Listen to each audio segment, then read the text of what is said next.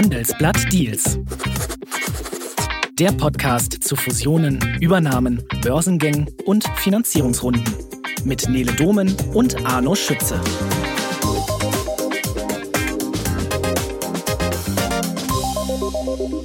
Hallo Arno. Hallo Nele.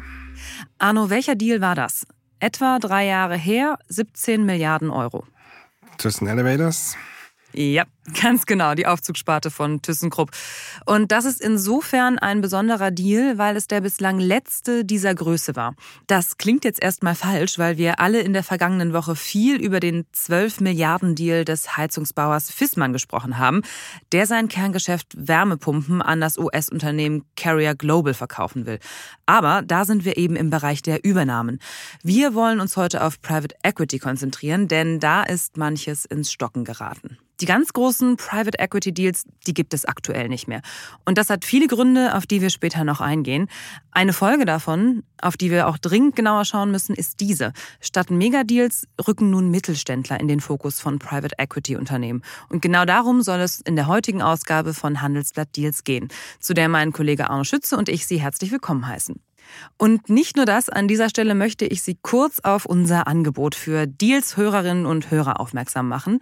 Damit können Sie vier Wochen lang das Handelsblatt im Premium-Paket für einen Euro testen. Besuchen Sie uns dafür auf handelsblatt.com slash mehr Fusionen. Und außerdem möchten wir dringend erfahren, was Sie über diesen Podcast denken. Dafür haben wir eine kurze Umfrage erstellt und den Link dazu finden Sie in den Show Notes. So, jetzt einmal nochmal grundsätzlich vielleicht, Arno. Was zeichnet denn die Struktur von Private Equity Deals eigentlich aus? Was wird erworben und wie geht es dann weiter? Ja, was ist ein Private Equity Deal? Was ist eine Private Equity Firma? Da ist also irgendjemand, der hingeht und sagt, ich sammle jetzt mal Eigenkapital ein und investiere das dann. Das macht er. Der geht zu Geldgebern, das sind in der Regel Pensionskassen oder Versicherer, und lässt sich von denen Geld geben mhm. und damit kauft diese Private Equity Firma dann andere Firmen und hält die dann, je nachdem, manchmal nur ein, zwei Jahre, manchmal sieben bis zehn Jahre, macht irgendwas mit der Firma. Früher lag der Fokus eher auf Restrukturierung, heute liegt der Fokus eher auf Weiterentwicklung, auf Wachstum, auf Internationalisierung, Digitalisierung und die Private Equity Firma hofft dann natürlich darauf, ähm, das gekaufte Unternehmen nach ein paar Jahren mit Gewinn zu verkaufen. Mhm. Und ähm, ja, und in der Zwischenzeit wird häufig viel damit gemacht, viel investiert, andere Unternehmen dazugekauft, neue Manager reingebracht und mhm. ja. Alles klar. Super, dann schauen wir doch jetzt noch mal auf ein paar Zahlen, damit wir einen Eindruck von der aktuellen Situation bekommen. Denn der Markt für Private Equity Deals hat sich vor allem in Deutschland, Österreich und der Schweiz deutlich abgekühlt. 2022 fanden dort nur noch 437 Transaktionen statt. Das ist etwa ein Drittel weniger als im Vorjahr. Und der Gesamtwert der Deals ging um 52 Prozent auf 18,1 Milliarden Euro zurück. Das sind die jüngsten Zahlen der Beratungsgesellschaft PwC.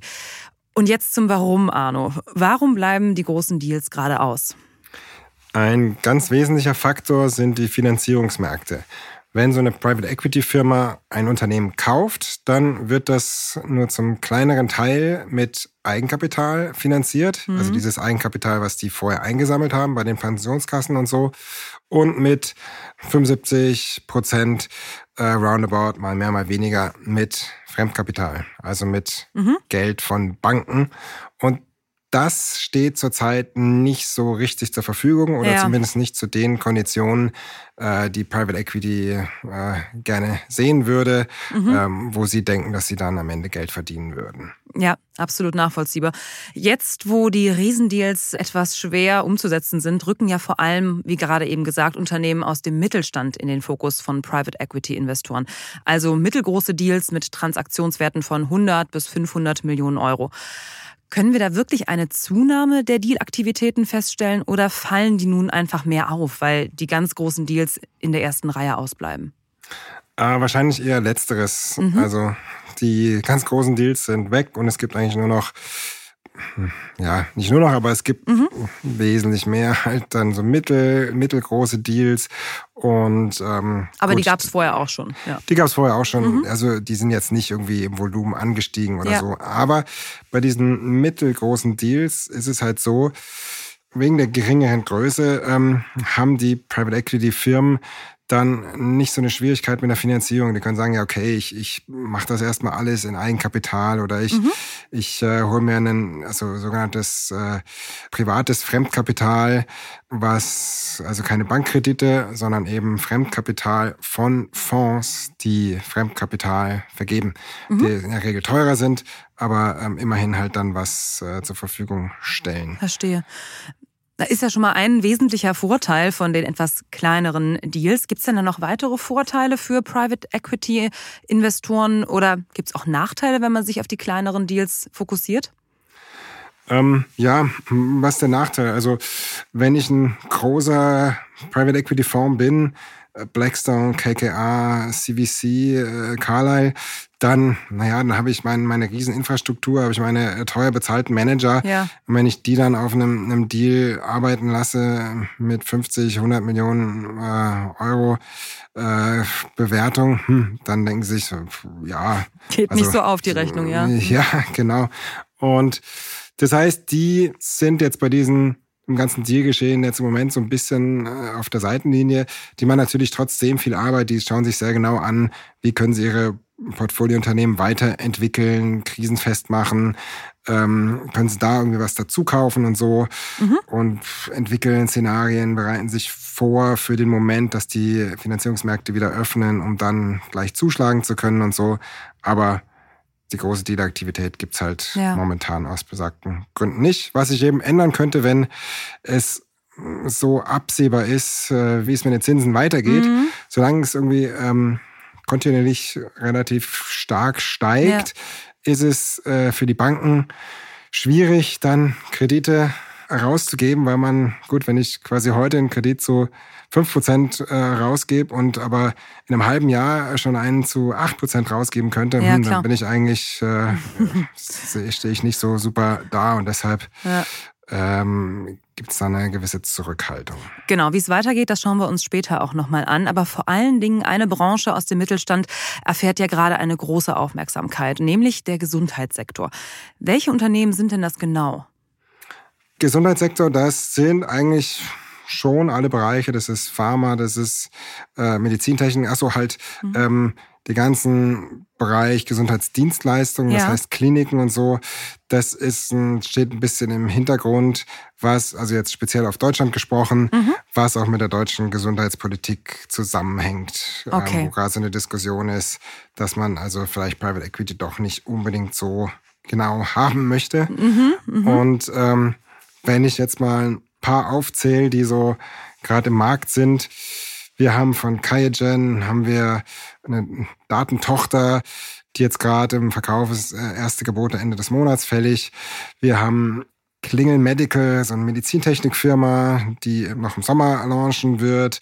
Wir haben Heine Optotechnik, die auch wohl noch äh, im ersten Halbjahr irgendwie äh, beginnen wird, an den Markt zu gehen. Wir haben dann andere Themen wie ähm, Sunrise Medical, mhm. äh, ein Rollstuhlhersteller, der vorbereitet wird, wo allerdings überlegt wird, das vielleicht eher im zweiten Halbjahr ja. zu starten. Okay, Und, also schon ähm, einige auch. Ne? Das ist äh, durchaus ja eine gute Zahl, die du da gerade aufzählst. Was ist denn die Besonderheit dieser Branche? Warum ist die so attraktiv? Gesundheitsfirmen oder also Firmen, die sich mit äh, Arzneimitteln oder Medizintechnik äh, beschäftigen, die gelten als relativ konjunkturresistent. Ja. Also solche Dienstleistungen werden äh, immer nachgefragt, unabhängig, ob es den, den äh, was sich der Wirtschaft insgesamt gut oder schlecht geht. Also klar, Arzneimitteln und irgendwie Technik braucht man dann immer.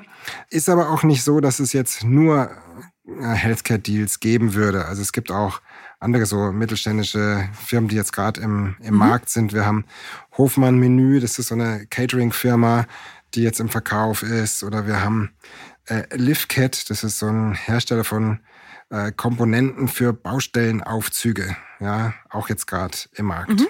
Okay, Und wenn ich das richtig verstehe, ist es ja gerade bei diesen Unternehmen teilweise möglich, eine Bewertung vom 10 bis 15-fachen des Betriebsgewinns zu erreichen. Ist das richtig? Ja, also grundsätzlich schon. Zur Bewertung vielleicht noch. Also viele fragen sich ja, okay, wenn jetzt eine Firma verkauft wird, hm, wie kann ich dann eigentlich sagen, was die wert ist? Mhm. Und da gibt's eigentlich eine relativ einfache Formel, die so standardmäßig in, in Verkaufsprozessen angewandt wird. Man schaut sich das Betriebsergebnis, also das EBITDA an, mhm. und dann schaut man sich an, zu welchem Multiplikator von diesem EBITDA äh, Vergleichsunternehmen handeln, wenn sie börsengelistet sind oder eben verkauft wurden, äh, falls das irgendwann in der jüngeren Vergangenheit passiert ist und dann hat man Wert. Also wenn ich jetzt sage, hab, ich habe eine Firma mit 100 äh, Millionen EBITDA und die Vergleichsunternehmen, die handeln alle bei 10 Mal, dann ergibt sich für mein Unternehmen eine Bewertung von einer Milliarde. Mhm. Und dann wird natürlich dann immer groß diskutiert, ja, welche Abzüge müsste ich geltend machen beim EBITDA? Müsste es nicht eigentlich eher 90 sein oder im Gegenteil soll es eigentlich eher 110 sein? Und ähm, genauso dann halt die Frage, ist jetzt der Multiplikator meines äh, direkten Wettbewerbers, ist das jetzt der richtige oder gibt es irgendwas, was dafür spricht, dass mhm. das jetzt irgendwie höher oder niedriger sein sollte. Generell sind diese Multiplikatoren äh, runtergekommen ähm, seit der Boomphase vor zwei Jahren. Und was, ähm, was weiß ich, vor zwei Jahren noch zu 15 Mal äh, verkauft wurde, das ähm, wird vielleicht heute eher für 12 Mal mhm. oder sogar weniger verkauft. Mhm.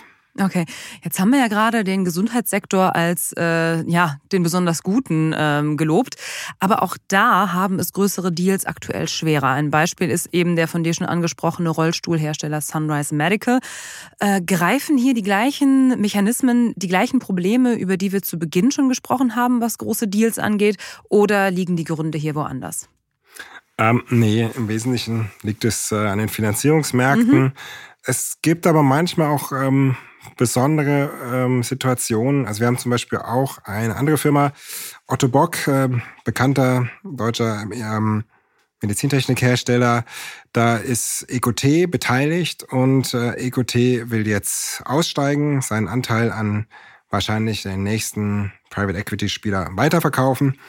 Ähm, da zeigt sich aber, dass es irgendwie, naja, das Interesse jetzt nicht äh, überbordend ist, was auch damit zu tun hat, dass der Otto Bock äh, Gründer da noch sehr stark mitmischt und dieses Verhältnis zu EQT nicht komplett konfliktfrei gewesen okay. sein soll. Und weil EQT nur eine Minderheitsbeteiligung hat, ähm, müssen sie sich halt da, äh, auf jeden Fall äh, mit dem arrangieren. Und naja, das schrägt eben einige ab.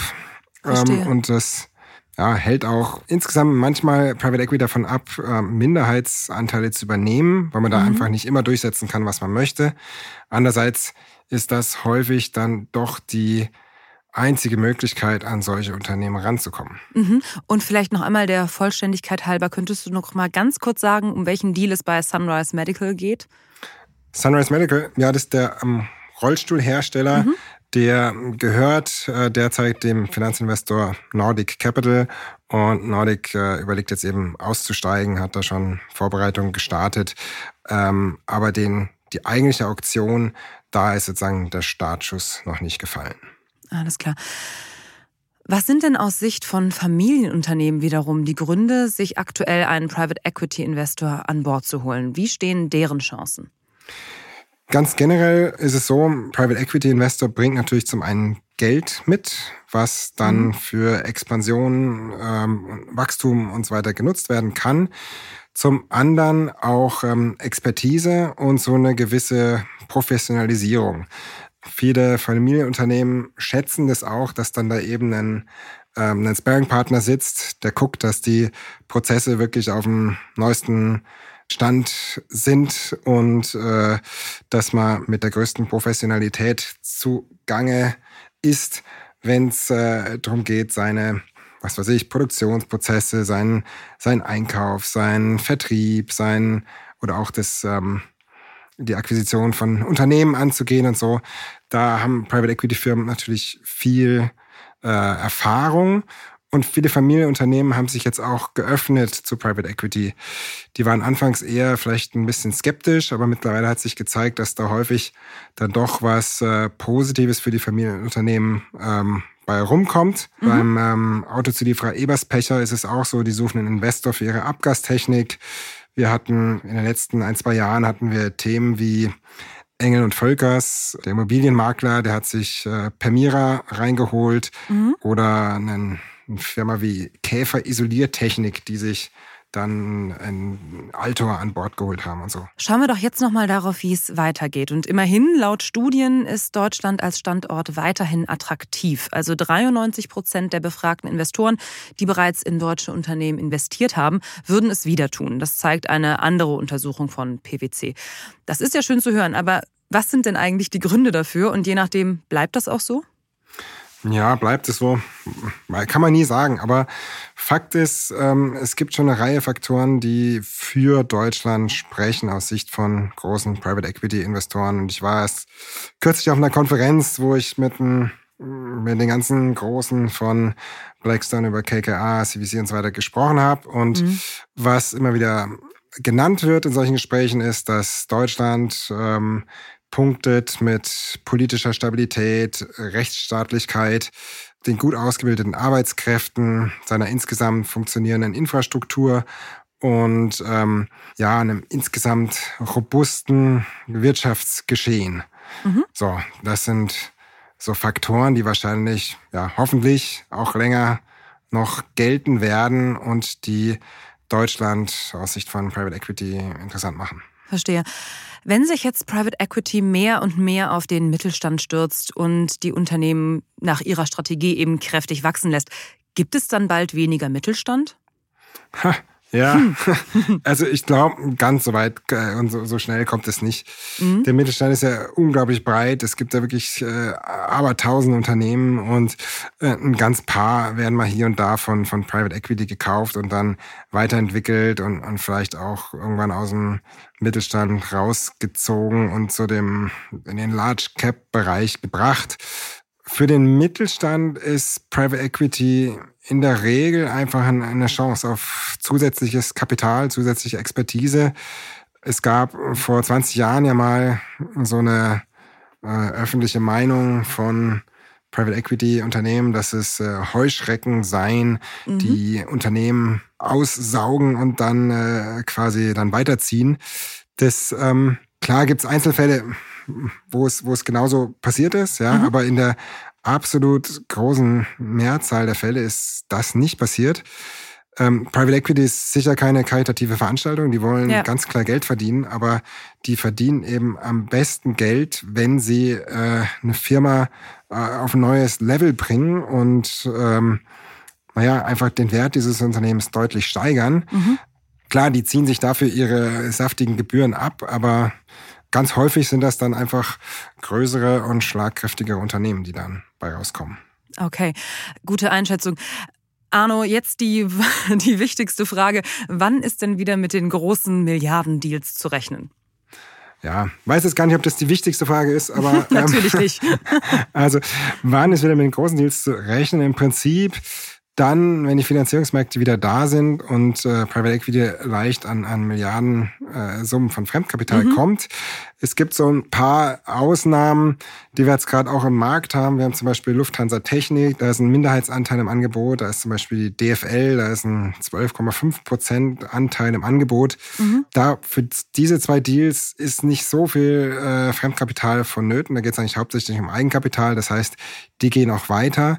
Aber die anderen großen Themen, wir haben zum Beispiel eine Schenker, das ist die Logistiktochter der Deutschen Bahn, oder wir haben die Siemens Large Drives, das sind die großen Motoren, die äh, Siemens herstellt, oder wir haben Renk, das sind Panzergetriebe. Da werden auch äh, irgendwann Verkaufsprozesse kommen und das könnte möglicherweise alles bei Private Equity landen, aber dafür müssten die Finanzierungsmärkte wieder aufmachen. Ja. Ähnliches gilt übrigens für die sogenannten P2Ps, also Public to Private Deals, wo Private Equity äh, Firmen von der Börse nimmt. Auch dafür ist in der Regel viel Fremdkapital nötig und es wurde schon viel darüber spekuliert, ob Firmen wie eine SUSE, eine Scout24, Stratec, Athos, Gerresheimer vielleicht ähm, Ziel solcher Deals mhm. werden könnten. Mhm. Ist möglich, könnte kommen, aber ich glaube jetzt nicht so ganz mhm. unmittelbar. Da bleiben wir dran. Da müssen wir auf jeden Fall nochmal drüber sprechen, wenn es soweit ist, wie sich der Markt eben entwickelt. Das hören Sie auf jeden Fall hier, liebe Zuhörerinnen und Zuhörer. Ja, vielen Dank, dass Sie dabei waren und auch vielen Dank an Benedikt Burkhardt für die Produktion der Sendung. Wir sagen Tschüss, bis zum nächsten Mal. Tschüss.